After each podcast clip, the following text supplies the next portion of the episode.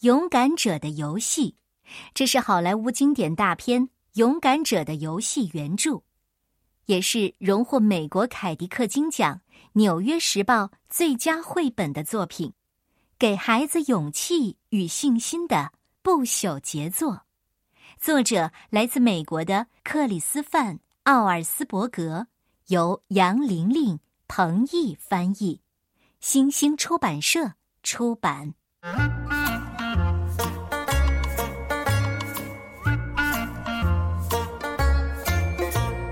记住，我和爸爸看完歌剧之后会带几位客人来，你们可要注意保持家里的整洁哦。妈妈说：“没错。”爸爸一边把围巾往外套里塞，一边补充道：“妈妈对着门厅里的镜子仔细的用发夹把帽子别好，然后蹲下来亲了亲两个孩子，和他们说再见。大门一关上，朱迪和彼得就高兴的咯咯笑起来。他们从玩具箱里把所有的玩具都翻了出来，弄得满地都是。可是没多久，他们就不笑了。”最后，彼得无精打采的坐到了椅子上。你知道吗？我觉得好没劲儿呢。我也是。朱迪叹了口气：“我们干嘛不到外面去玩呢？”彼得同意了。于是他们出了门，穿过街道，走进了公园。才十一月，天气却已经很冷了。姐弟俩都能看到他们呼出的雾气。他们在落叶上打滚儿。朱迪想把树叶塞到彼得的毛衣里，彼得跳起来跑到一棵树后面。当朱迪追上他时，他正跪在树根旁边，看着一个扁扁的长盒子。朱迪问：“这是什么？”“是一副棋。”彼得说着，把盒子递给了他。“朱曼记。”朱迪念着盒子上的字，“丛林冒险游戏。”看。彼得指着贴在盒底的一张纸条，上面的字就像小孩子的笔记。免费提供，有人觉得好玩，有人觉得不好玩。注意，请仔细阅读游戏说明。朱迪问：“你想把它拿回家吗？”“不太想，我敢肯定它一点都不好玩，所以才被人丢在这里。”“哦，得了吧。”朱迪不同意，我们先来试着玩一盘，咱俩比赛，看谁先到家。说完，他撒腿就跑，彼得紧跟在后面。回到家，孩子们在牌桌上把游戏棋打开，看起来这副棋很像他们以前玩过的跳棋。盒子里有一块可以展开的纸板，上面画着一条由彩色方格组成的小路。方格里写着行动提示：小路的起点是丛林的最深处，终点是朱曼季，一座有着金色房屋和高塔的城市。彼得开始摇骰子，又把盒子里的棋子拿出来玩。先把这些东西放下，好好听着，我来念念游戏说明：朱曼记。年轻人的丛林冒险游戏，专为无聊透顶和精力过剩的人设计。一，游戏者选择一个棋子，放在丛林的最深处。二，游戏者掷出骰子，然后依点数移动棋子，沿着小道穿过危险的丛林。三，最先到达朱曼季。并大声喊出这个城市名字的游戏者就是赢家。就这些吗？彼得问，声音里充满了失望。不，朱迪说，还有一条，这一条是用粗体字写出来的。四，重要提醒：朱曼记游戏一旦开始，就不能终止，直到有一位游戏者。到达黄金城，才能结束。哦，这有什么大不了的？彼得不耐烦的打了一个哈欠。给你，朱迪说着，把骰子递给了弟弟。你先来。彼得随手把骰子一扔，七点。朱迪说：“彼得将棋子移到了第七个方格里。”朱迪念道：“狮子进攻，后退两格。”哎呀，太刺激了！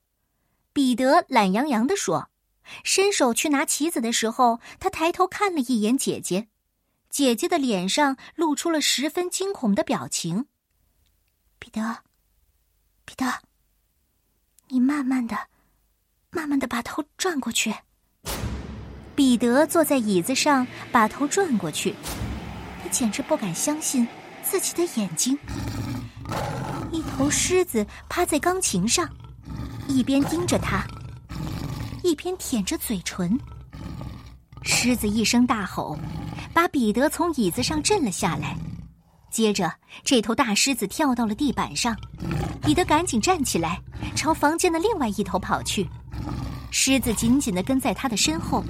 与他的距离只有一根胡须那么长，彼得狂奔到楼上，钻进了床底下。狮子也想挤进去，可是他的头被卡住了。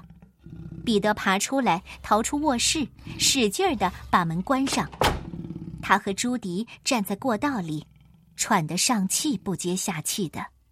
彼得喘息着说：“啊，我我我再也再也不想玩玩这个游戏了。”但是我们非玩不可，朱迪一边说一边扶着彼得下楼。我敢肯定，游戏说明说的就是这个意思。除非我们中有人赢了，否则这狮子不会消失的。彼得站在牌桌边上说：“我们不能打电话给动物园，让他们把狮子弄走吗？”这时，楼上正传来阵阵咆哮声和抓门声，或者。等爸爸回来再说。动物园不会派人来的，因为他们不会相信我们的话。再说你也知道，要是妈妈看到卧室里有一头狮子，肯定会吓坏的。既然我们开始玩这个游戏了，就要把它玩到底。彼得低头看着棋盘，要是朱迪也扔出一个七点怎么办？那就会有两头狮子来了。一想到这儿，彼得都快哭出来了。他在椅子里坐稳了。来吧，朱迪拿起了骰子，扔出了一个八点，然后移动棋子。猴子偷食物，暂停一次。他念道：“话音刚落，厨房里就传来了锅碗瓢盆的碰撞声和瓶瓶罐罐的落地声。”姐弟俩跑进厨房一看。十几只猴子正在里面闹得天翻地覆的，啊！好家伙，这下妈妈更得吓坏了。快，快回去下棋！朱迪说：“这次轮到彼得了。”谢天谢地，他的棋走到了空白格上。他又扔了一次骰子，雨季开始，暂停一次。客厅里开始下起了小雨，接着一阵隆隆的雷声。震得墙壁都摇晃起来，猴子们吓得都逃出了厨房。等到朱迪拿起骰子的时候，已经是倾盆大雨了。向导迷路，暂停一次。雨突然停了，孩子们转过身去，只见一个男人正埋头看着一张地图。哎呀，我说我怎么这么倒霉呀？他咕哝着，也许该在这里左转。然后不不对，在这里右转，啊对，没错，我想应该是右转，也可能。请问，朱迪说，可那个向导根本不理他。从这里绕过去，然后越过，啊不不不对不对，在这里越过去，然后绕过这里，啊对，很好。可是，朱迪耸了耸肩，把骰子递给彼得，四五六。他数着，被彩彩蝇叮咬，感染昏睡病，暂停一次。朱迪听到一阵轻轻的嗡嗡声，只见一只小虫落在了彼得的鼻子上。彼得伸手去赶这只小虫，却突然停了下来。他打了一个大大的哈欠，头搁在桌子上，沉沉的睡着了。彼得，彼得，你醒醒，醒醒！朱迪喊道。可是没有用，他抓起骰子就扔，走到了一个空白格上，于是他又扔了一次，然后又惊又怕的等待着。犀牛狂奔，后退两格，就和刚才突然睡着一样。彼得又突然醒了过来，他们都听到了走廊上传来的一阵隆隆的声音，那声音越来越响。突然，一群犀牛冲过客厅，冲进餐厅。所经之处，所有家具都被踩得稀烂，房间里到处都是木头开裂和瓷器破碎的声音。彼得和朱迪捂住了耳朵。彼得飞快地扔出骰子，蟒蛇溜进营地，后退一格。朱迪尖叫一声，跳到了椅子上。嘿，嘿，在壁炉上。朱迪又坐了下来，紧张的盯着盘绕在金属钟上的蟒蛇，它足有三米长。向导从地图上抬起头来，看了蟒蛇一眼，然后挪到房间最远的角落，和猴子们一起坐在长沙发上。轮到朱迪了，他的棋子落到了一个空白格里，他的弟弟拿起骰子扔出了一个三点。哦不！火山爆发，后退三格。房间变热了，还开始摇晃起来，炙热的熔岩从壁炉口涌出来。熔岩加热了地板上的水，房间里顿时雾气腾腾。朱迪掷出骰子，继续往前移动棋子。发现近路，奖励一次！哦天哪！他大叫起来。他看到缠绕在钟上的蟒蛇正慢慢的展开身体。如果你扔出十二点，就能离开丛林了。哦，拜托，拜托，拜托！朱迪一边摇着骰子，一边祈祷着。蟒蛇扭动着身体朝地板爬去，他扔出了手里的骰子，一个六点，然后又是一个六点。朱迪抓住棋子，砰的一下放在棋盘上。朱曼记，朱曼记！他用尽力气高喊。房间里的雾气越来越浓了。朱迪甚至连桌子对面的彼得都看不见。接着，好像所有的门窗都打开了似的，一阵凉风吹散了房间里的雾气，一切都变得跟游戏之前一模一样。没有猴子，没有向导，没有水，没有破损的家具，没有蟒蛇，没有在楼上咆哮的狮子，也没有犀牛。彼得和朱迪两个人一句话都没说，就把棋扔进了盒子里。他们冲出大门，穿过街道，跑进公园，把盒子扔在了一棵树下面。